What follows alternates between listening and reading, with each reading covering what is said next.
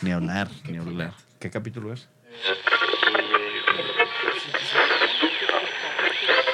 Estás escuchando el episodio número 77 de The Right Wine. No tenemos idea por qué, pero bienvenidos. Miller, dale play.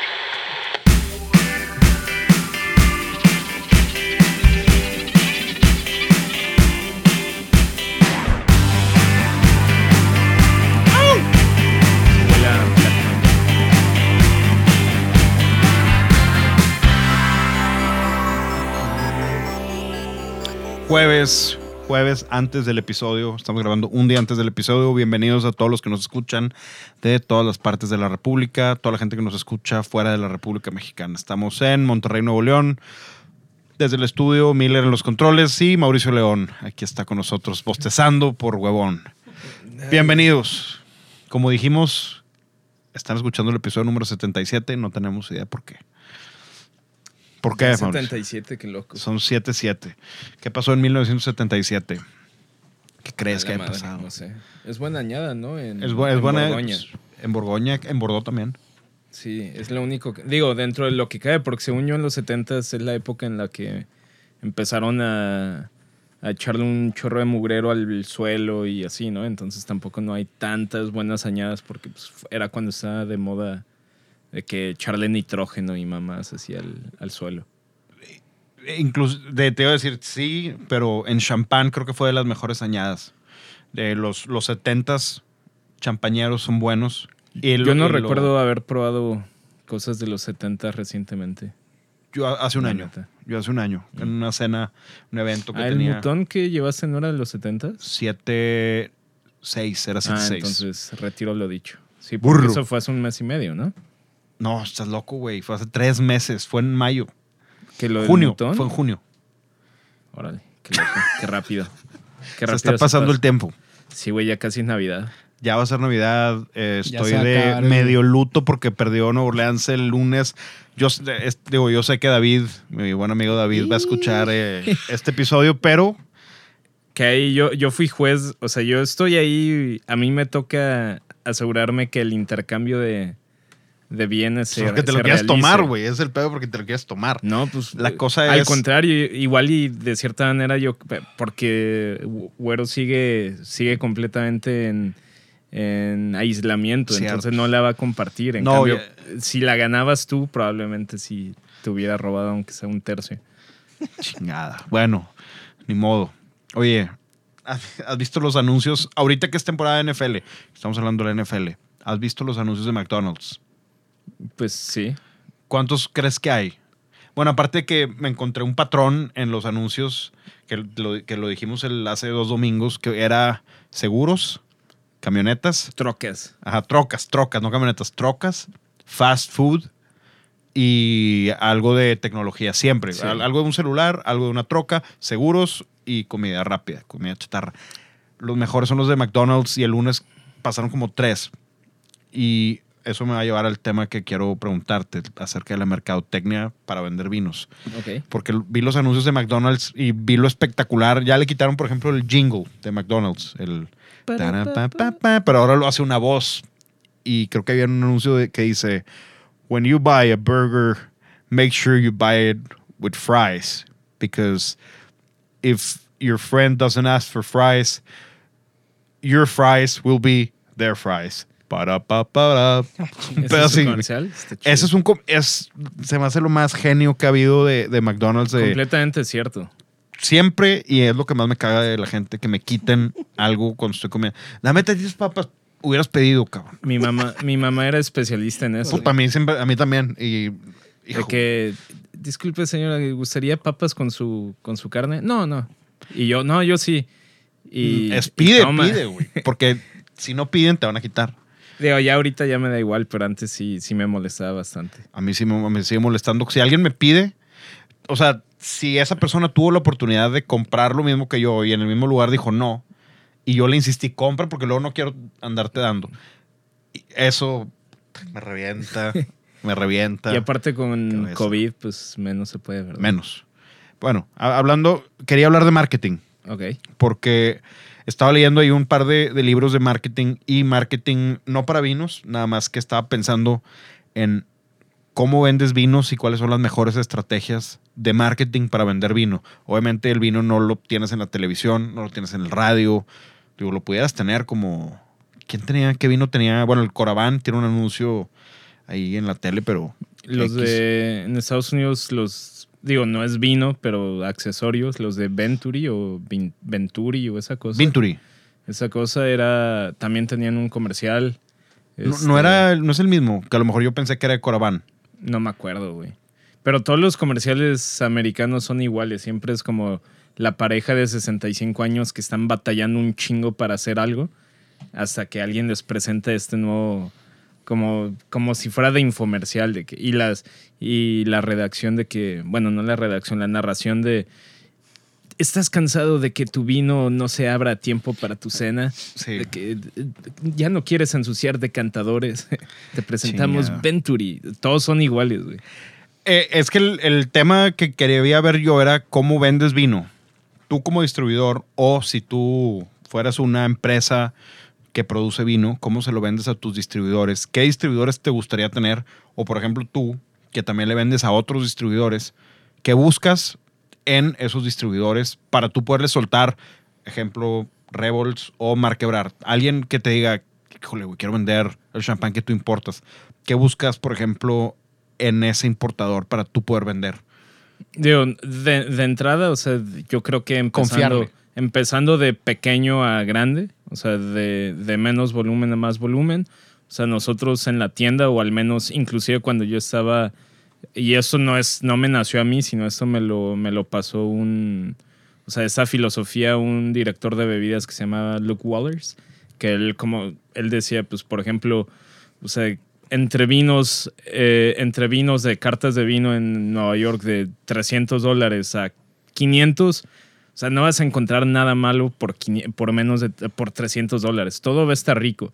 Entonces, ¿cómo justificas para un cliente que igual y no es, no es eh, conocedor de vino? ¿Cómo justificas que en lugar de comprar una de 300, tú le trates de vender una de 400, 450? Entonces él decía, sí, al final tú estás vendiendo vinos, pero el vino es simplemente un conductor para algo más. Tú estás vendiendo muchas cosas. Tú puedes vender desde una historia, tú puedes vender desde estatus, tú puedes vender eh, un tema aspiracional. Entonces, sí, al final tú estás vendiendo una botella con un líquido, pero en realidad no es así. Y en la tienda tratamos de que, de que ese, esa sensación se transmita. O sea, la gente no va a la tienda buscando marcas, menos con sus pocas excepciones pero la gran mayoría cuando marcan es, oye, es que estoy buscando un vino porque me voy a juntar con mis amigos a pedir de, no sé, de Sushi. sushi de Kadoya o de señor Tanaka.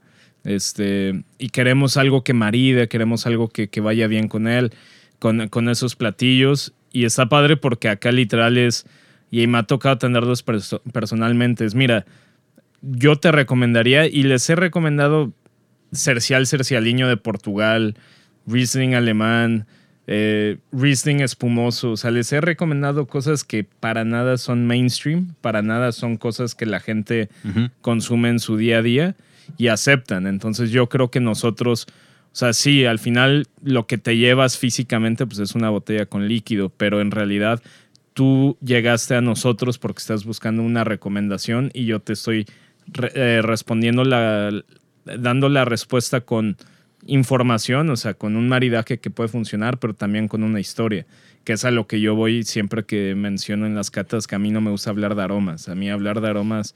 O se sea, hace- la cata. para mí, un sommelier que vende vinos como diciendo los aromas es como los infomerciales. güey.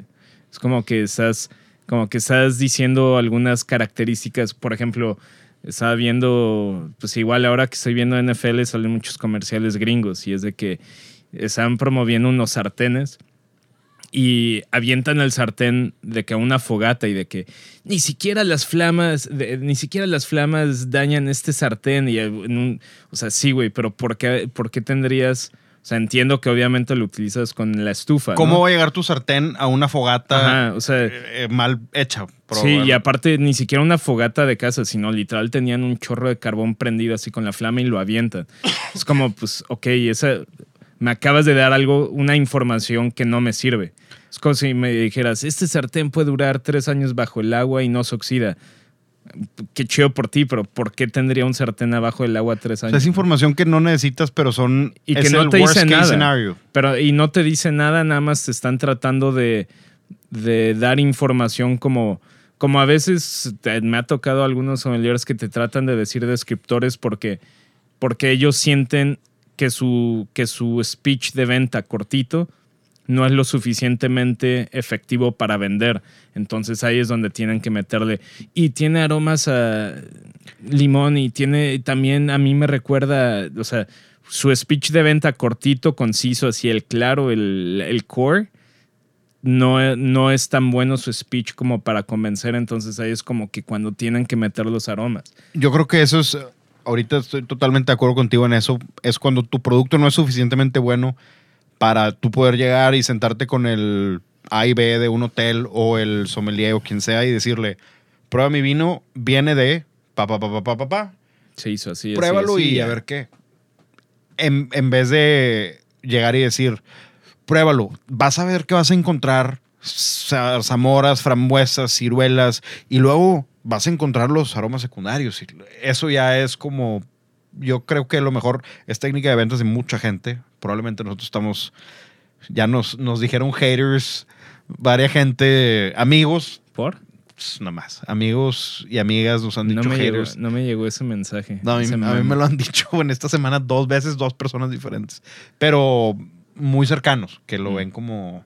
Que les dije, escucha tal episodio, tal. Digo, una no fue nada que ver con el vino y la otra fue porque están tirando hate a tal. Fue. Es una opinión, no es hate. Que del vino chileno, seguro. No, fue otra cosa. ¿De qué fue? Una fue de Game of Thrones, pero. Y la otra creo que Game of Thrones y Cobra Kai. De Ah. que por qué, ay, por qué no ven esas series. Cada quien. Y la otra fue, sí fue de vino, pero fue. Probablemente haya sido algo de vino mexicano. Ok. Que, bueno, digo, Va- lo- eh, siguiendo, dale. con, siguiendo con ese tema, digo, también, por ejemplo, a mí cuando yo sé que voy a catar vino con alguien que sé que, que le gusta el vino, yo igual y mal, pero nunca me ha fallado. Yo asumo que esa persona sabe más de vino que yo y normalmente la gente con la que he lidiado que sabe más de vino que yo, tampoco le gusta que tú le digas a qué huele el vino. O sea, yo nunca me he sentado con yo nunca me he mira. sentado con alguien con un con alguien que de verdad sepa de vinos de sommelier en Estados Unidos o así, que le gusta que el rep, que el sales rep le diga, eh, this wine tastes like strawberries, and, o sea, es como de que, güey, yo hago mi cata, o sea, no me digas nada. O sea, por eso soy el sommelier. Cállate. Ya conozco el productor, ya. Así, así cataba al menos el. Así me tocaba ver al director de bebidas en Beton y como que él no le gustaba que el sales rep llegara a. ¿No era a Imon? No, no. No, él era el gerente general. Él no estaba en esas catas. Este. No le gustaba que le llegaran a decir a qué sabe el vino. Entonces yo más o menos. Pues es un poquito igual, o sea, y también y lo aplico con los clientes, o sea, es un speech bien cortito de lo que yo considero que es lo más relevante de ese vino. Y la verdad es que hasta la fecha no me ha fallado. Ah, Igual ya hay gente que le funciona muchísimo mejor el, el speech larguísimo con aromas y todo. Digo, ese, ese estilo de venta. Yo, yo mi estilo de venta es 15 segundos. O sea, si no, si no puedes convencer a alguien en 15 segundos de que compre ese vino, igual y tu speech, o, o- o igual y le estás recomendando algo mal, o tu speech no es tan bueno. Mi papá, mi papá decía que, apá, mi papá, Mi decía- apá. mi papá decía que si vas a decir algo y no, y no lo puedes decir en 30 segundos, no sabes a qué viniste a decir. O sea, si yo le llegaba a decir algo, papá, digo, también yo tenía 7, 8 años, pero era una frase que siempre decía, si no dices en 30 segundos lo que vienes a decir, no sabes qué es lo que quieres, no sabes qué Ve, es lo que vas ve a a decir. pensarlo más. Ve a pensarlo más. ¿Qué, Sí, pues qué pedo con eso, güey? No mames, güey. chingada. Que attemptan más. No, no jaló, ¿ah? No, te lo mamaste. me acaba de aventar un mini alacrán. Sí, no, pero Ah, el attempt hizo estuvo bien. Sí, lo hizo mal, obviamente. Lo hice mal, chingada. Obviamente lo hizo mal. Perdón. Y yo traté de, dije, bueno, pues mínimo hay que ayudarle tantito. Con un eh, ¿qué, qué pedo, pero pues, Perdón, no, le, le acabo de aventar Las una. cosas que vuelan, güey, el esas sí anzuelo, me cagan. el anzuelo ni siquiera cerca. No, pues no, fa- fallé. Te mamaste. Van a. Grabé un video antes y todo, chingado. ni modo. Bueno, ahí le para la, aventé un- ahí le- pa' la vuelta. Ahí para la vuelta. Le aventé un alacrán de ¿De plástico dónde- a de dónde Mauricio. sacaste No eso? Miller los tienen para hacer bromas. Amazon, una bolsita por 200 pesos, pero con un chingo de diferentes, pues para divertirse un rato, pero Ah, wow. hay que hacerlo bien. Hay que Pues hacerlo sí bien. está bastante realista. Pues se lo hice así como si te lo estuviera aventando. te falló, te falló. Sí, te La verdad lo iba a poner ahí sordeado cuando antes de que te sentaras, nada más que dije, ¿cómo lo, cómo lo va a hacer para que lo Ajá, dije. ¿cómo lo va a hacer para que lo vea? Ya estabas esperado. Como ya, sí, exacto, niño ingentado ya de que... sí, no, ya. que quería. Ya. regrésame. Este lo voy a usar el fin de semana. Muy bueno. eh, ahorita hablando de eso, porque estaba viendo el tema de marketing del lujo y lo que no es lujo. Y obviamente, probablemente entramos aquí en México en la categoría de estás vendiendo algo lujoso por ser vino, lo cual yo estoy totalmente en contra, no debería ser, porque pues te puedes encontrar un vino de 250 pesos, 300 pesos barato. Pero de cierta manera, o sea, si tú analices vino, sobre todo de cierta, de cierta categoría, o sea, tu competencia indirecta, sí son cosas que normalmente se considerarían de lujo. O sea, por ejemplo, me ha pasado, oye, le quiero, le quiero regalar una botella, digo, no es la mayoría de la gente, ¿verdad? Pero le quiero regalar a un doctor que nos ayudó muchísimo una botella de 3 mil pesos, un buen regalo, una botella chida. Por 3 mil pesos, pues podría, o sea, podría eh, comprar el vino, también le podría comprar una pluma, también le podría comprar otras cosas. Entonces, en México tú llegas a ciertos, a ciertos precios donde ya estás compitiendo no solamente con bebidas, sino también estás compitiendo con, con otro tipo de productos. Y en la gama baja, pues es complicado competir porque tu competencia son cosas que el mexicano consume muchísimo más y es más barata, como la cerveza y tequila, bacardí y esas Es que cosas. tuve una reflexión y por eso te pregunto, en, en cuanto a, imagínate que tú eres una persona que toma mm, Armand Rousseau, Dagenot y Beichevel. Para ti esos son tus vinos del diario. Esos son tus vinos que, que tomas día a día, que a gusto, ¿no? A gusto. Chingón. Y tomas tus Pulini Montrachet y lo que Ajá. quieras como para el diario. Tus lujos es darte un, de vez en cuando, un Romanés Ambivant de la Romane Conti, o un Latach, o un Romane Conti, o un Chateau Margaux. Ese Ajá. es tu lujo Yes. y tu vino de, de diario o tu intermedio, que no es lujoso, es eso. Pero a la vez, si tú tomas todos los días un Buck Chuck o un, no quiero decir marcas, un Errasuris X, pues tu lujo es quizás Kendall Jackson Cabernet o, o si tomas Yellowtail y el del pingüinito también, quizás tu lujo sea un, no sé, un eh, Gran Ricardo. Pues sí. o algo. Pues Eh, hab- hablando de como la perspectiva de cómo lo ves, cómo, cómo de, de qué perspectiva llega a ser un lujo. Pues si yo tomo puro Yellowtail y un día me cae más lana para poder comprar un vino que me gusta, ese estilo, voy a terminar comprando un Penfolds Bean, no sé qué. 28 así. Ajá, te iba a decir, algo por, iba a decir cualquier número de la pendeja, pero Bean 28. Eso sería mi lujo. Entonces, ¿cómo diferencias tú, por ejemplo, tú Mauricio, o yo Diego, si estamos nosotros en la gama media? Nunca llegamos a los DRCs y tampoco llegamos a los Yellowtails.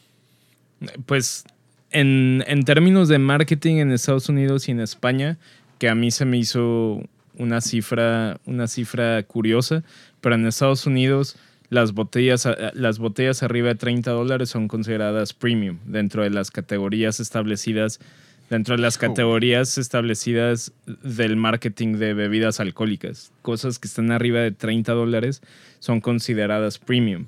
¿Por qué? Porque obviamente para, esa para ese tipo de estudios de marketing, DRC, Rousseau, eh, eh, eh, todos esos, Salón en Champagne, todas esas cosas no juegan, o sea, no participan. Eso, n- eso ni lo tienes que considerar, porque aparte el marketing en esos vinos pues es prácticamente nulo, porque la gente que va a gastarse en un DRC no necesita que se lo vendan, ya sabe que ya sabe a lo que va, ya sabe a lo que Pero inclusive eso Rousseau. no los vendes, esos eh, te los compran. Es, es como cuando tienes una persona en la tienda, y seguro que te ha pasado, y llega y te dice, pues vendí, ah, romané contigo, vendí Richburg. Es- tú no lo vendiste. te llega, o sea, no es como que, ay, oye, vengo por una recomendación de vino y le vendí Richburg, y, y- y ya salió el güey. No, eso no pasa. A me- o a lo- menos... Esos te los compran, son vinos que te los compran. Si acaso tú le dirás, bueno, igual y Romane, eh, Romanés, San Vivant eh, o Richburg, ah, ok, te la doy que se la cambies entre viñedos, pero, si va por esos Romané te los contigo, va por compran. Romané contigo. Sí, si va por compran. Rousseau, va por Rousseau.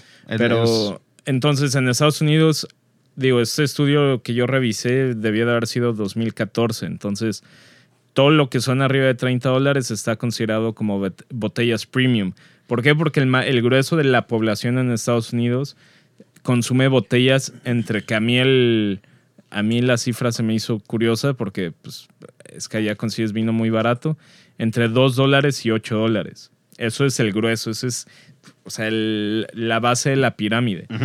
Y, y ahí es donde a mí se me hace el marketing un poquito más curioso, porque pues, por 2 dólares, por 5 dólares, por 8 dólares, pues, tu competencia, tu competencia no es, no es nada más otros vinos, o sea, es todo. Es Otros productos otros de productos al- lujo. de, o de bote, no, en 2 a 8 dólares. Ah, Tu bueno. competencia, ahí es donde a mí se me hace más interesante el marketing porque tu competencia, el consumidor promedio, y estoy generalizando, pero esto es todo un estudio de marketing que nosotros hicimos, el, el consumidor promedio de, de alguien que consume botellas de 5 dólares es alguien normalmente de, de edad un poquito más joven, eh, que trae un presupuesto un poquito más apretado, que le gusta el vino, pero también le gusta la cerveza artesanal, también le gusta... Entonces vas describiendo a este personaje Un millennial hecho y derecho. te das cuenta que este personaje, pues esos 5 dólares se los podría gastar también en una botella de cerveza artesanal,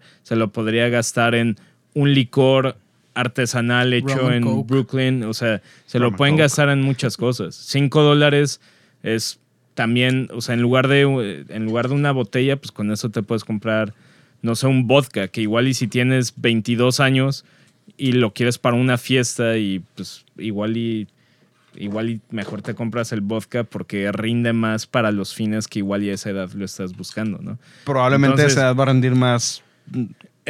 Por eso te digo que el- ahí el marketing está mucho más interesante porque es cómo compites, cómo compites y cómo destacas dentro de una categoría de vino que está tan, que está tan eh, llena.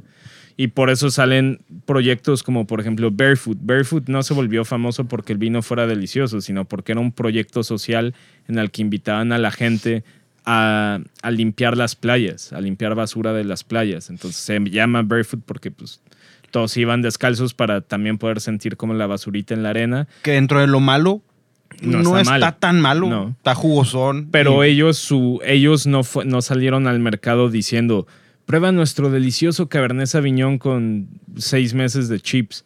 O sea, ellos salieron al mercado diciendo, oye, está este proyecto social, vamos a limpiar las playas, el vino es para, para fund, para financiar este proyecto, bla, bla, bla. Yo no sabía de eso. Y de repente se volvió, se volvió, y lo bebías. se volvió un, Poquito. Bebía cosas más baratas.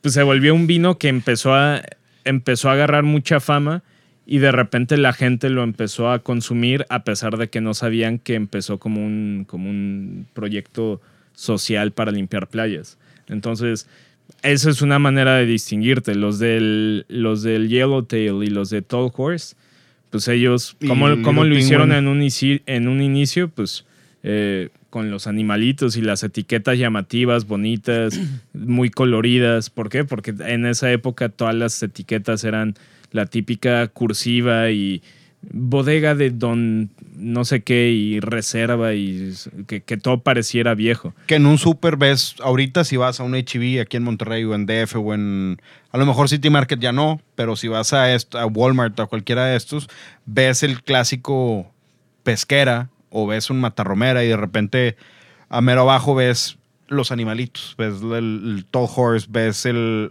inclusive, ¿cómo se llama este güey golfista? Greg Rome, no, Greg, Greg, Greg, hay un vino, tiene un vino, Greg... Es un golfista australiano que tiene un vino. Greg Norton, o una cosa así. O Greg, no sé, se me olvidó. Pero bueno, el- el- mi punto es. eh, Se le fue el Kool-Aid. ¿Qué pedo? ¿Qué pasó, Miller? ¿Está bueno el vino? Está muy bueno. Bueno, también tiene camisas y tiene un tiburoncito. No sé si te acuerdas de ese güey. No. Greg algo. No sé, lo venden en la castellana el vino. Pero bueno, tienes razón en eso de cómo, cómo le peleas de los 2 a los 8 dólares. o a- inclusive ponle tú de 5 a 15 dólares. ¿Cómo le peleas a un vodka? Pero es que ¿Cómo le para mí peleas a un 15 en? Estados Unidos ya te estás metiendo a vinos que tu manera de venderlos sí puede ser hablando de la, de la calidad particular de ese vino. No, ya pues sí. 15 dólares ya estás hablando de vinos muy decentes, la verdad. Pues hay vinos de Root Down que valen 18. Sí. Y ahí, por ejemplo, tu mercadotecnia, no, o sea, no necesariamente necesitas ponerle un animalito o algo interesante en la etiqueta porque la historia, el origen y el producto sí se defienden por sí solo. Cosa que en los vinos de 2, 3, 5 dólares pues no se defienden tan, tan solos. Entonces, por eso te digo, es un mercado que es un mercado que a mí se me hace, se me hace más interesante estudiar el marketing de los vinos económicos que el de los caros. Porque el de no, los hay, caros. no hay necesidad. El Eh, de los caros está muy claro. Y no subirte a DRC, sino me refiero a botellas tipo Vega Sicilia de esos precios. Ahí está bien fácil. Hay tres, tres caminos. Aspiracional, quiero ser como esa persona que toma Vega Sicilia. Dos, estatus, no tengo ni puta idea qué es ese vino, pero pues está caro, entonces yo quiero comprarlo. O tres, hay gente que sí lo aprecia porque sí es buen vino. Oculto. Por ejemplo, los vinos. Sí, bueno. yo diría sí. los vinos de culto, por ejemplo. Los gringos. No, no, no, no. al- ni ni te vayas a los gringos. Eh, OGA, por ejemplo. Bueno, sí. Dices, ¿cómo, ¿cómo conociste OGA? Por, probablemente porque leíste jancisrobinson.com. Sí, pero ahí porque ya lo aprecias. O sea, tú ya digamos que el marketing de esa bodega, el marketing y la publicidad de esa bodega es decir. Vinieron por parte de un gran crítico y dijiste, "Ah, a ver, lo voy a probar.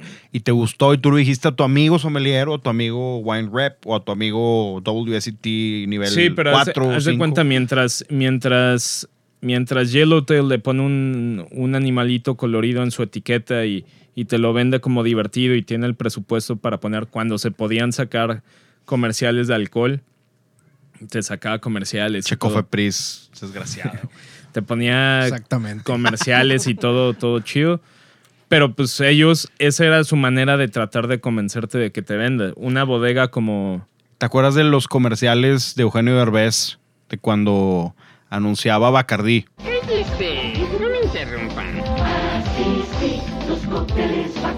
Con moderación. ¡Cállese! No me acuerdo. bueno, Este... así como ese comercial.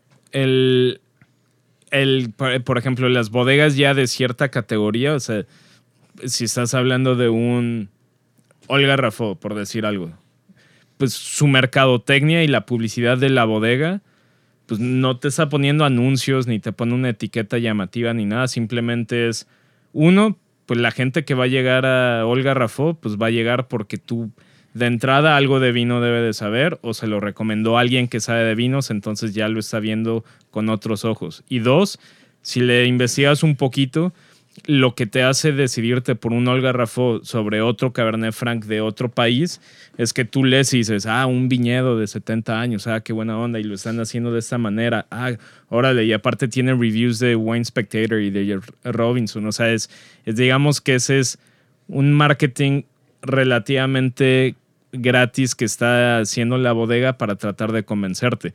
Pero eso no aplica lo mismo en vinos de 5 dólares. O sea, que un vino de 5 dólares te diga, es que tenemos un viñedo de 80 años. Sí, güey, o sea, 40, 40 metros cuadrados y todo lo demás lo plantaste hace, o sea, Hace dos meses. no me la creo. lo- o, sea, o obviamente. sea, si me vendes un vino de 5 dólares tratando de decirme que su selling point es que es uno de los mejores vinos del mundo, es como, güey, o sea, no. O sea, ti- véndemelo de otra manera, véndemelo como, no mames, es el mejor vino para llevártelo a la playa. Ajá. Va, sí, sí, sí. Te la compro. Pero si un vino de 5 dólares publica en su página de que vino de uno de los mejores viñedos de Estados Unidos. No seas mamón. O sea, todos, Sí, o sea, es ¿a que- quién estás tratando de engañar? Beauty is in the eye of the beholder.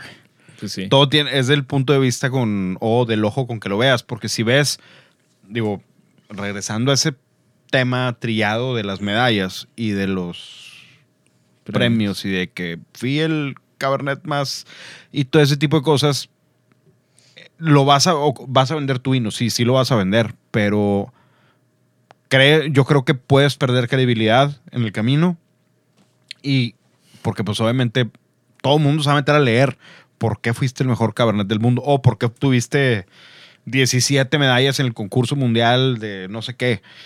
Todos los que tienen medallas y felicidades a todos los que tienen medallas, no, no, no tengo nada en contra, nada más que hay gente que se basa en eso y hay gente que a lo mejor no se va a adaptar a tu paladar. Entonces, yo creo que hay, creo yo que hay también dos maneras en cuanto a hacer branding, más bien marketing, no, no branding, porque branding pues es ya tu imagen. Fuera de la imagen, marketing uno, yo diría que es lo que hacemos nosotros del día a día, de salir, ir al restaurante, darle a probar a los meseros, al sommelier, hacer el- la chamba de piso. Pero es algo que creo que no hemos hablado lo suficiente aquí de lo que hacemos tú y yo casi día a día es darle, a- bueno, ahorita la cosa no está como para eso, pero lo que hacíamos antes de la pandemia casi de diario es darle a probar al mesero. No sé, obviamente en Estados Unidos, en Europa, todos los meseros tienen acceso a probar todo esto, todo lo que aquí muchas veces llegas a algún restaurante y, y tú, no sé, llegas con un, por ejemplo, ahorita nos está- estamos revisitando Luis Pato, Viñas Viejas, que mm, Mauricio se trajo, que está un poquito, está picosito.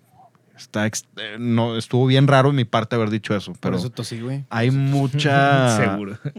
Está bien, hay mucha piracina ahí, pero. ¿Neta? Sí, ¿cuál? Ya sé que Mauricio no está tomando, según él. Es no, lo- no estoy tomando. Pero bueno, voy a seguir con mi punto. Que ya se me olvidó cuál era.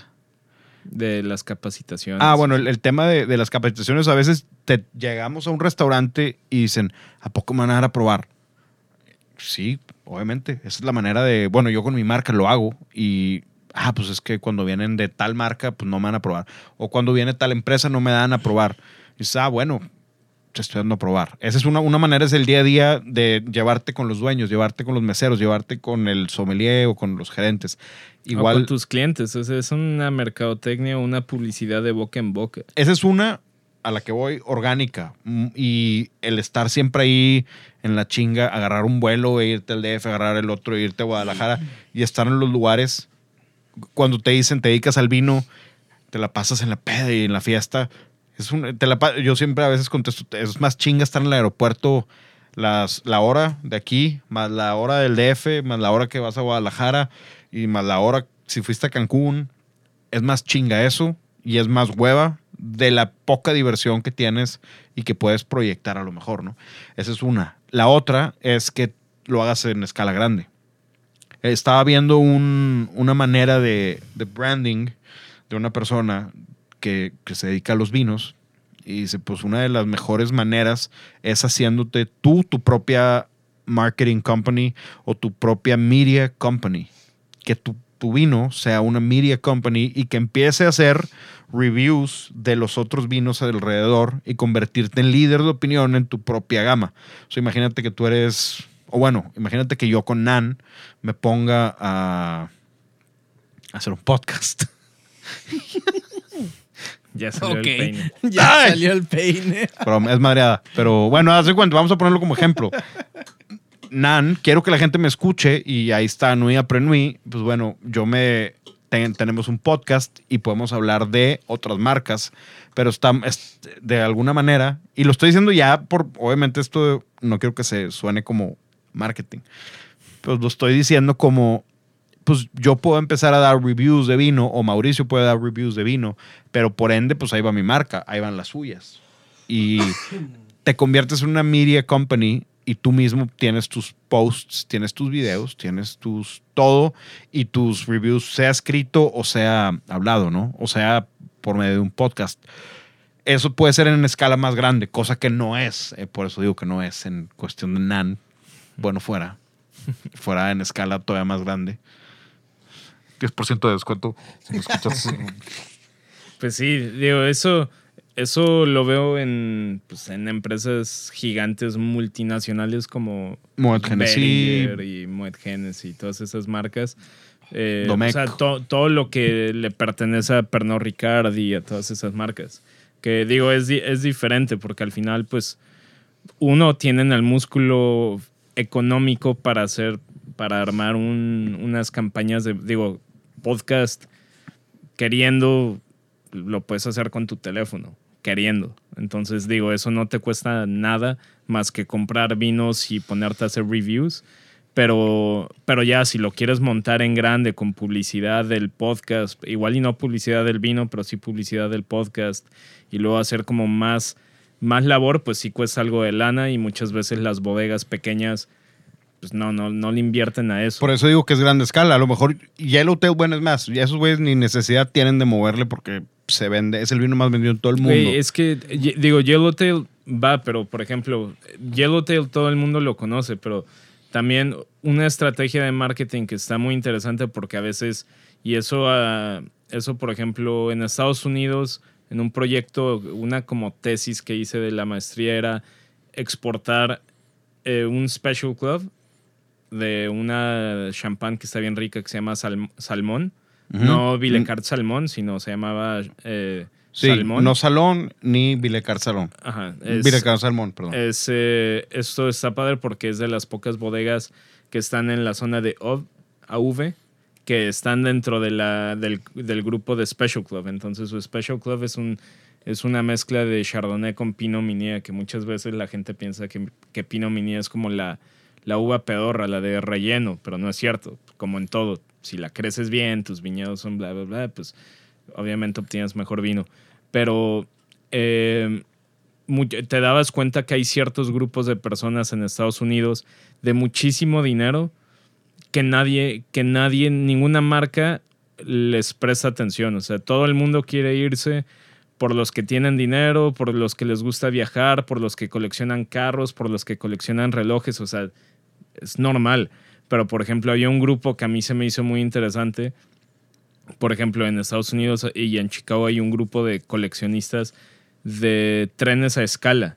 Ok. Son, cuatro, son 400 personas inscritas en Chicago, pero te metes a su página oficial y, es un y hobby tienen- de millonario. Sí, pero tienen tres pinches eh, patrocinadores de sus eventos, porque nadie, nadie los pela. Pero, güey, es gente que tiene igual o más dinero que la gente que colecciona relojes, pero todos se quieren ir por la de relojes porque es, porque es como, pues es, es el obvio. Es Pero- más, véanme, es algo que más visible, Ajá. que, te- que más superfluo, pero a lo Pero mejor... y si tú llegaras como marca y decir, ¿sabes qué?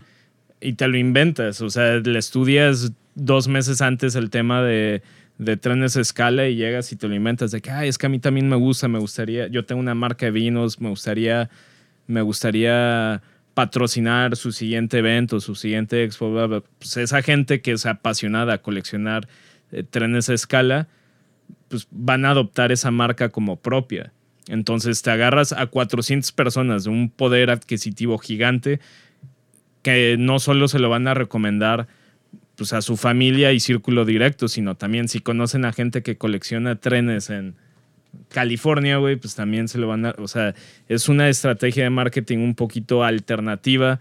eh, porque pues, al final, y es lo mismo con los restaurantes aquí, todos se quieren pelear la misma rebanada del pastel pues te está más cañón. O sea, menos que llegues con un producto que le den la madre a todos y aparte tengas un colchón financiero más fuerte que el de todos, pues está difícil. Si le tiras a ese, a ese nicho de mercado que igual ya está un poquito olvidado, pues puedes, o sea, puedes tener un poquito más de, más de éxito, pues. Yo eh, tengo una anécdota en cuanto a eso. Habiendo estado en LVMH, teniendo, digo, no yo, sino la empresa, el poder adquisitivo, pues una de las empresas más grandes del mundo, Louis Vuitton Moet Hennessy, teniendo todo el budget de marketing, de no sé cuánto era, porque no me tocaba verlo, no me tocaba entrar a las juntas de marketing, por obvias razones, porque si no iba a decir, hey, yo quiero todo. y pues no. Les de- pude hacer ciertas cosas que me salí con la mía que no se lo dieron a nadie, como las cenas aquí de Don Periñón que hubo con eh, P2. Esa hice dos cenas aquí en Monterrey que estuvieron impresionantes y gente que. Es más, en el DF me regañaron. En un principio me dijeron, ¿por qué no hay fotos? Y yo, porque hay gente en el, en el evento que dijo, sácame esos fotógrafos de aquí. Claro. Gente que, que dices, ay, eh, ok. Y no lo podían entender en el DF. Por, es que no hay fotos.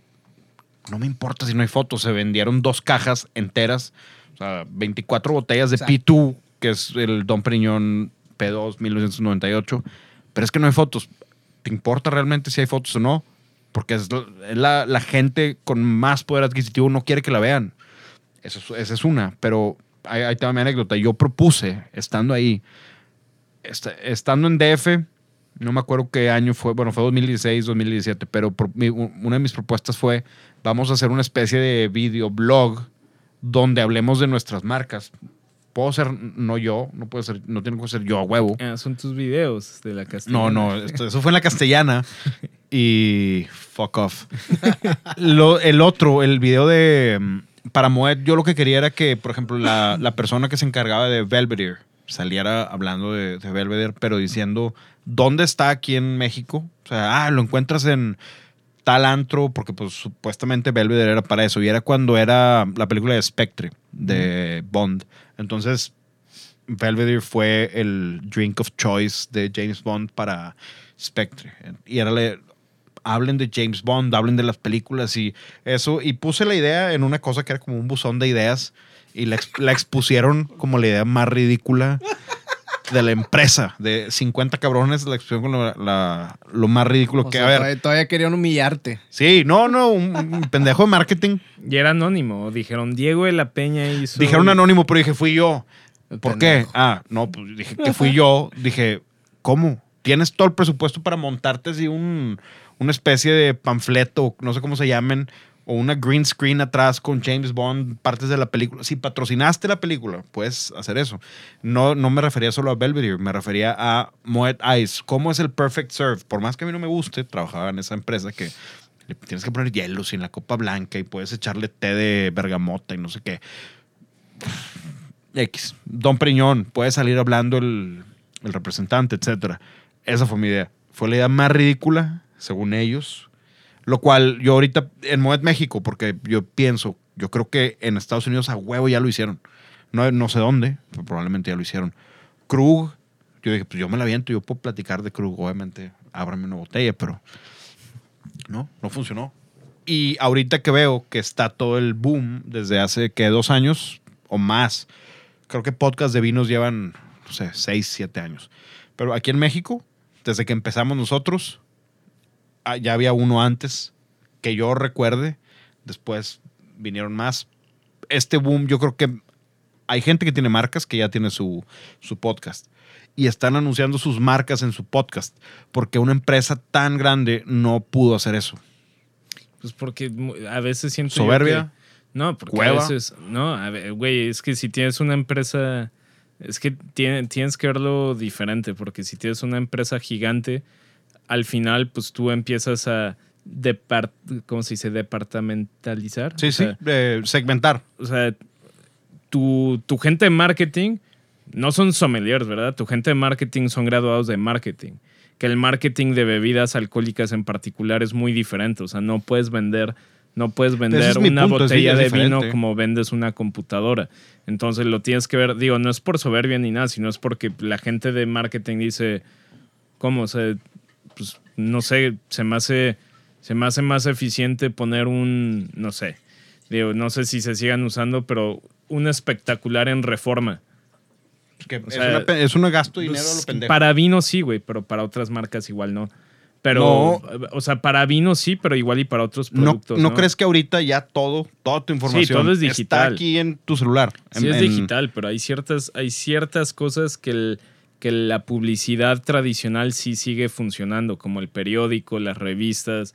O sea, todo eso todavía sigue funcionando para ciertas industrias. Para la del vino en particular, por ejemplo, a mí me han llegado ofertas de que descuentazo una planilla en, en el Sierra Madre. 10 mil pesos. Sí. Pero, y aunque fueran mil pesos, sería como, No te, no te sirven.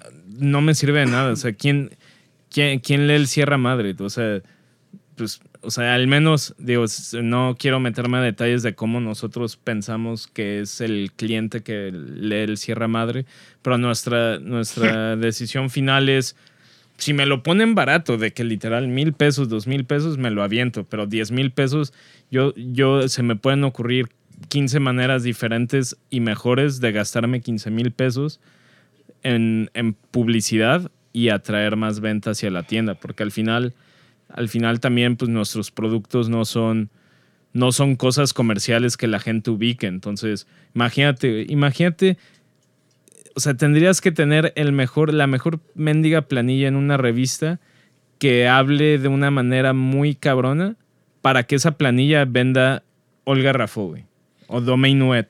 O sea, ¿cómo, cómo, cómo logras que esa cosa que no habla, que no, que no tiene sonido, que nada más tiene una imagen y puedes cargarle cierto contenido de texto? O sea, ¿cómo logras que esa planilla te venda un domain web? Prefiero, ¿sabes qué? De esos 10 mil pesos, agarrar y pagar una cena en Señor Tanaka e invitar a, no sé, a 15 de los clientes que sé que tienen amigos que les gusta el vino y todo, y decirles, yo les invito, prueben esto, me va a gastar los mismos 15 mil pesos que la planilla, pero aquí por lo menos estoy yo presente para poder vender ese producto que yo siento que sí necesita una atención extra. Y digo, ustedes lo hacen. Me ha tocado cuando vino, creo que por primera vez Álvaro, que Humberto llevó a todos los capitanes y gerentes a la tienda y todos lo probaron y, ah, oye, yo lo quiero meter en mi carta, yo lo quiero meter en mi carta. Es una buena manera, eh, pero eso no, yo no lo diría, yo no lo vería como marketing. Eso Es publicidad, Es, ¿no? es Es- publicidad, pero es- publicidad. Es, chamba de piso. Sí, pero es publicidad. O sea, si lo ves fríamente, es un, o sea, es un esfuerzo que tú estás haciendo para promover un producto. Bueno, es lo mismo que cuando las, eh, los esquemas de pirámide de señoras de Mary Kay se juntan en la casa de doña Martita y hacen sandwichitos que Güey. saben chidos. En, en Guadalajara, me acuerdo. Sí, ¿no? Eh, Es lo mismo. En, en Guadalajara, puta, me acuerdo que ayudé a abrir un restaurante en Guadalajara. Duré como ocho meses porque odié estar ahí. No, no en Guadalajara. Tenemos en escuchas de Guadalajara, ¿qué te pasa? No, no, no en Guadalajara. A mí Mauricio, no Guadalajara me gusta mucho. Ese restaurante, el ambiente con, con los socios y todo, nada, yo lo odié como no tienes idea. ¿Puedes decir Es- nombres? ¿No? Nah, prefiero no. ¿Pa' qué? Este, No, yo nada más digo, pero, somos bien sinceros aquí. pero, ah, estaba, estaba calibrando la máquina de espresso, güey. Porque a mí me gusta mucho. Después del vino, yo diría que mi segundo, mi segunda pasión, por así decirlo, sería el café. Entonces estaba calibrando la máquina de espresso y en eso había, era un restaurante pequeño, había una mesa de dos, de dos güeyes ahí que estaban comiendo y me escucharon hablar de café, ¿no? Entonces un chavo se me acerca y me dice, de que, oye, qué buena onda que, que te guste el tema del café, bla, bla, bla. De que, oye, este, pues escuché y se, se, se nota que, que le sabes, que le sabes bastante al tema del café. Te voy a, mm, yo tengo un negocio de café, quiero juntarme contigo mañana a ver si, si nos puedes ayudar en algo, bla, bla, bla. Y yo dije, ah, pues qué chido. Un negocio de café, o sea, si es algo que consideraría, huevo, entonces ya nos quedamos de ver.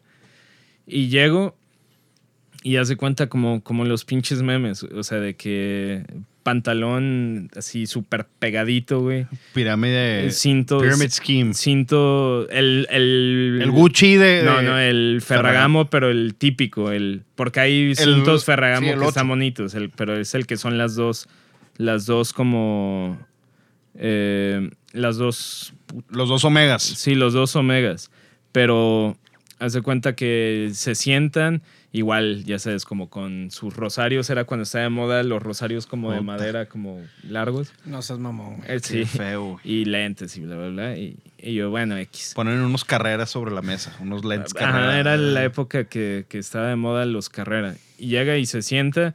Me dice, oye, este, no, qué buena onda el café. Te quiero, te quiero platicar de.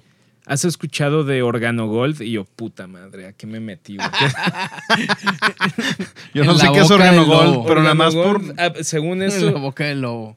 según esto era como un café que lo estaban produciendo en China y que tenía un proceso en el que en X punto de todo este tema le salía como un como un or- como un hongo que ese hongo un doctor chino había descubierto Ay. que esa madre era ya sabes, pero era me estaban proponiendo un un, un Ven- pyramid vender, pues sí, scheme. ponerte a vender. Ajá, y, Y, yo traer así, a tus compas. no mames, pero Qué bueno, cuando- no te conocía, güey. pero aparte es- eso es lo que te digo de los vinos, de los vinos cuando, de los vinos que tú sabes que no van a estar buenos.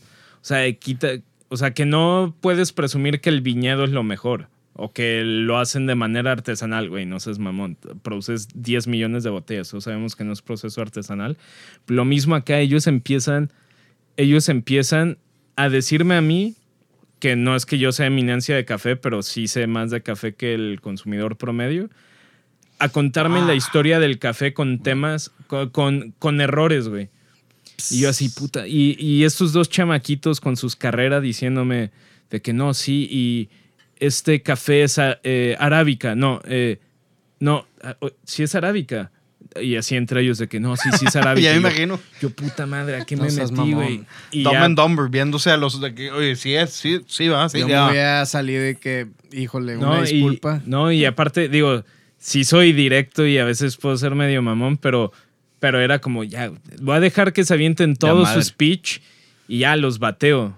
No mames, pero eh, te lo juro, me pasó como cinco veces que yo decía, ya neta, quiero decirles, güey, no me interesa. O sea, hagas lo que hagas. ¿Cuánto tiempo fue su presentación para gancharte? Como 20 minutos. Ter Miller. como 20 minutos y, y, pues los mandé, los mandé a la chingada. Este, y todavía como una semana después me, me volvieron a marcar de que no, igual y Que nuestra ya pre- lo pensaste bien. igual ¿verdad? y no, igual y no, no te lo transmitimos bien. Y yo, No güey, neta, no mames, es que no, güey. Eh, bueno, esa es mi, esa es mi anécdota con los Pyramid Schemes. No, los, definitivamente no funcionan. Quiero hacer un, un- una rifa para una botella de Nan. Yo pensaba que querías invitar a, a, a cinco amigos a vender nan y que ellos inviten a cinco amigos. ¿Por qué no? ¿Quién jala? ¿Puestos? No, voy a hacer un, una trivia. Nada más se me ocurrió ahorita. Voy a hacer un riff de la guitarra de una canción. Y la primera, es, creo que no va a haber nadie que la atine. ¿Quién sabe? Pues si lo tocas como normalmente bien culero, pues no. Nadie va a saber qué es. Exactamente. Ahí va. Esto es. Si la primera persona que escriba, escuché el episodio 77 de The Right Wine en el minuto Lo cin- que sea. 50 y cacho, por ahí vamos. Y a- le atina a qué canción es y de qué artista. Si eres clavado con esto, yo creo que no lo va a tocar perfecto porque está bien, cabrón. Te llevas una botella de Nui Après Nui. A ver. ¿Ok? ¡Ay! Pícale, pícale pausa. Mira, desafinada, no seas mamón, güey. Desafinada bien, güey.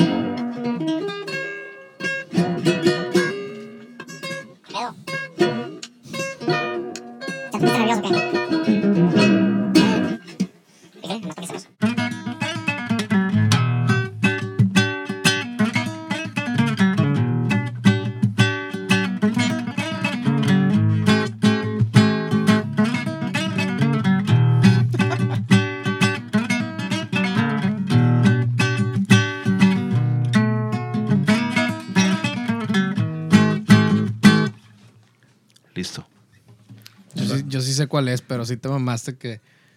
Es en una acústica de nylon y está más difícil Sí, tocarlo. ba- barras va a haber siempre. y no tengo púa. Sí, sí. Sí, es que haga. Otra más. Pero bueno, el, el que le atine a Como eso. decían que el, el que es loro en cualquier parte es verde. Exactamente. Ya te quiero ver que intentes eso, porque está. No, ese no es mi fuerte, güey. No, por la neta, está bien cabrón eso, la neta. Que esa canción. Eh, Esa, esa canción en específico. Pero bueno, ahorita Miller nos dice al final. Ahorita pongo el Shazam. A ver cuál. Hasta tú te quedaste de risa. Sí, güey, no, no, no. Jamás. Obviamente no va a salir. Eh, probablemente la afinación igual y sí le dio que está medio tono abajo, o no sé. Pero bueno. Antes de acabar, los vintage de champán salieron muy buenos. Los Espera, van tres antes, antes ya, o sea, no mames, parece que cada semana le seguimos sumando a los pinches vinos jinetes del apocalipsis. Vi que también sacaron la nueva línea de vinos de la WWE. Uno es del Undertaker mames, güey. y otro Ah, era de sí, otro. sí. Y yo dije, no, No mames. seas mamón, güey. Parece que cada semana sale una Ah. mamada nueva de vino. Haz de cuenta que nos están escuchando y quieren que los mencionemos. A ver, es Guy Fieri y ese es el único que me acuerdo. El- Guy Fieri, Ahora Game, estos of, güeyes. Game of Thrones, eh, Pero que, Star Trek. que fue Game of Thrones. No, de los, vinos, no pero los jinetes. No, pues ya no me acuerdo, pero los que me acuerdo recientes que han sacado, Esa es O otra sea, trivia. Guy Vamos a ponerlo Fieri. como trivia y tú regalas una botella. sí, güey. Eh, ¿Qué pendejo? aguanta, aguanta. Guy Fieri. Eh, WWE. el de Taco Bell. Ajá. Que para mí es el Es- más, es es el más decente. es Es, el más decente. Aparte es Pinot Noir, ¿está bien? Y ese sí es vino de denominación de origen. O sea, no es de que vino de California. O sea, no, es. O sea, está chido. ¿Qué tienes contra eso que diga vino de California, pendejo? No, nada, nada, sigo. Este, Guy Fieri, eh, Taco Bell, eh, Game of. Thrones también tiene sus vinos. Star Trek tiene sus vinos. Eh, la WWE, No mames. ¿cuáles otros hemos dicho? Obviamente los que también se me hacen una mamada, los del, los del Barcelona y el Real Madrid. No, no, también no, no. se me hace una mamada. O sea, esa es la manera de ellos de, de marketing. Ese es Aveline- el anti-marketing. su Aveline Wine. intento de marketing. Abilene, ok, ese es el peor de todos. Porque aparte Sí. le tira mierda a todo lo que Sí, no es prefiero, to- Abilene. prefiero tomar el de Star Trek que ni siquiera sé. O sea, Es más, nunca, he a- visto, nunca he visto ni 30 segundos de Star Trek, pero prefiero Sí consumir está eso. chido, pero vamos a conseguir el jalapeño noir para No ver mames, si... si, alguien vive, si alguien en, Cali- en Canadá, En Canadá, si alguien... no mames, le pago la importación, el flete, todo. ¿Es canadiense ese vino? Sí, solamente. Creo que ya no, me mandaron un artículo, ya, ya en el primer día fue sold out. Se acabó el jalapeño noir. La, la añada. Era tu pairing No. para la chalupa en La Canadá. baked, baked chalupa. Baked chalupa era el, el maridaje perfecto y ya se acabó. En un día se acabó. O sea, ahí está la manera de marketing, ponerle pinches nombres raros, güey. Siempre Miller, pegar, siempre Miller ¿no? tiene Y- una especie de No, y- wisdom. Y es lo mismo de cierta manera que lo que dije de los que coleccionan trenes. O sea, le estás tirando un mercado que mucha gente igual y no pelaría porque dices, ay, no mames, comen en Taco Bell. Esos güeyes no toman vino. Pero pues tú qué sabes. Igual y nada más no ha- las marcas tradicionales no han llegado a una manera para poderles vender. Y pues estos güeyes dijeron, a huevo, bake chalupas, jalapeño no, güey. Está O con sea- madre, es que está bien divertido. Es- Digo- eh, sí, es bien respetable. Y al final, si lo haces, si lo haces limitado, la gente se vuelve loca. Como también el meal de, el meal de Travis Scott de, de McDonald's. ¿No, No lo has visto. Bueno, fue, creo que ahorita ya lo volvieron a abrir, pero fue de que X día en ciertas ubicaciones hasta agotar existencias es el meal de Travis Scott, que pues es, no sé, una hamburguesa y otras cosas, pero como a Travis Scott le gusta comérselas, entonces te lo estaban sirviendo así durante X tiempo. Obviamente pinches filas interminables. Eso está muy chido. ¿Sabes qué deberían de hacer? Por ejemplo, el meal y si no es del mismo restaurante, ponerse de acuerdo. El meal de Aaron Donald que se come en la mañana antes de los partidos. El que se come pero Cam eso, Jordan. eso sería como un Super Size Me, güey. Ajá. ¿Has visto el Instagram de Aaron Sí, Don- ¿Qué es lo que come esa gente? No Christian mames. McCaffrey y esos güeyes de NFL que se comen cinco waffles más ocho huevos, puré y la madre antes de un partido. No mames. O no antes de entrenar. No vomitas ahí. ¿Cómo, güey? Eh, hay, hay un reto de McDonald's en, en Twitter. Lo vi, lo hizo Pat McAfee. Y yo creo que sí puedo hacerlo. ¿Qué es? Son dos quarter pounders con queso, ¿Y papas o sin papas? dos papas, Ok. 10 nuggets y dos cheeseburgers y cuatro refrescos. Cuatro refrescos. Yo creo que yo Ah, el el güey refresco, el refresco es lo difícil, güey. sí, güey. Bueno, McAfee es lo- guacareó- Lo, demás sí se El refresco. no, Pues sí, guacareó al guacareó final. No, pues no, no, no tienes que pedir refresco, el güey pidió iced tea. Lo que sea, eh, puede ser agua, pero pues no mames, es un chingo. No, pero el problema, el güey terminó, le faltaban y te lo tienes que comer en dos horas. Pues está perfecto, yo me lo fleto No, sin no, no, pedos, yo- güey. según yo también, pero el güey no acabó, no se terminó los nuggets. Se va a haber cagado de alguna ver, manera no, en dos pues, horas, güey. pon- No seas pónganle, mamón, güey. pónganle fecha. Si no seas mamón, en dos horas ese pedo. No mames, güey. ¿Lo hacemos el lunes? El día que grabemos el siguiente episodio, ¿lo hacemos? Para dos horas, güey. No mames. No, pues Dos mil- horas para mí es un chingo. O sea, yo me lo voy a acabar. Bueno, a era- huevo. no, espérate, a ver, eran 90 minutos. ¿Sí son dos horas? No. No, una hora y media. Ah, una y me- Igualmente Ay, se me 90 hace un chingo, güey. O sea, la neta, eso me lo puedo acabar en una comida. Pero güey. cuando ya lo ves. Media hora. Cuando ya lo ves en video y te avientas la hora y media, ves al güey sufrir, ya dices, ay, Pues cabrón. mejor no lo voy Se a ver y voy a llegar bien confiado y me lo vas a pelar. Lo pues el, el lunes. Y el que pierde, paga, ¿no? Sí. Y el que gana, que gana. Es una apuesta. El, pues no haber pagado. güey. No, no, no, no. Güey, un meal gratis. güey. No, porque no es un meal de placer, es un meal para ganar una apuesta. ¿Qué más quieres ganar aparte del. Pero los bueno, ¿en cuánto tiempo le vamos a dar? ¿Cuánto tiempo para más, terminarnos todo? una ¿O hora. lo hacemos igual. Una hora. Es más, hacemos como el de McAfee, una hora 30 minutos. Bueno, lo ya hacemos igual, así como ellos lo hicieron. Igualito. Ya se No vale pedir plain burgers ni nada. Yo no sé. No, pues todos van a comer lo mismo, exacto. Sí, tú también. No, yo no. Yo no le entro. No mames, güey. No, pasa. Maricón. Qué culo, güey. Perdón. Pasa. Güey. Oye, bueno, vamos a dejar lo del, lo del champán para el siguiente episodio porque van tres añadas Vamos- perfectas para Sí, champán. un trío vintage, de añadas perfectas, se supone. Según Decanter. Entonces, 2020, digo, faltan 10 años para poder probar ese tipo de cosas en Don Periñón, en Krug, etcétera. También salieron las Krug nuevas.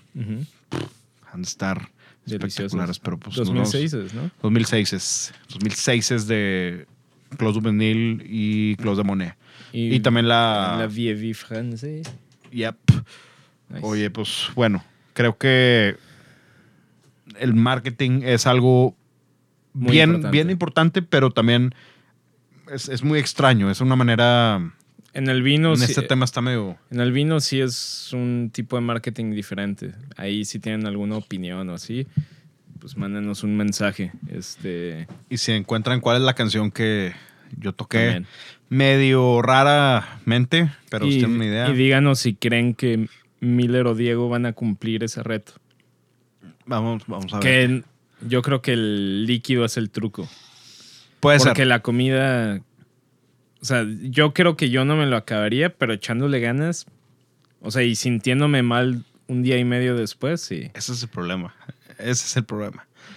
Pero bueno. Bueno. este fue el episodio 77. Las redes sociales de Mauricio son. At Mau León. eh, la de la eso es en Instagram. El de la tienda es at The Little Wine Market. Ahí pueden encontrar, estamos probando Luis Pato, el Viñas Viejas, un 100% vaga que está bien bueno. Eh, también está la página www.thelittlewaymarket.com y pues estamos con entradas a domicilio y todo lo que necesiten. Y en Twitter, Mau con dos U's, Lowe, L-O-W-E-M. Ahí, síganme.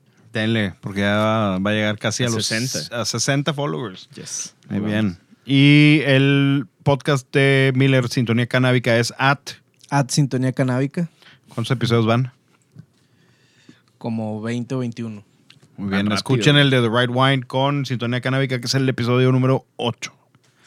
Y las del show son at The Right Wine Podcast en Instagram y Diego de la P en Instagram, Diego de la P en Twitter también, en LinkedIn, etcétera y demás. Vamos a despedirnos con algo bueno para el fin de semana. Por cierto, felicidades a Little Wine Market por sus 10 años. ¡Woo! Vamos a despedirnos con algo de Thin Lizzy, Jailbreak de Thin Lizzy para este fin de semana, viernes. Y si toman, pues tomen con moderación. Si no toman, pues no tomen, como Mauricio. Y si se ponen hasta la madre, Pues que sea con algo bueno. que sea con algo bueno. Que no sea el de Star Trek. Es correcto. Jailbreak, Thin Lizzy. Gracias. Bye.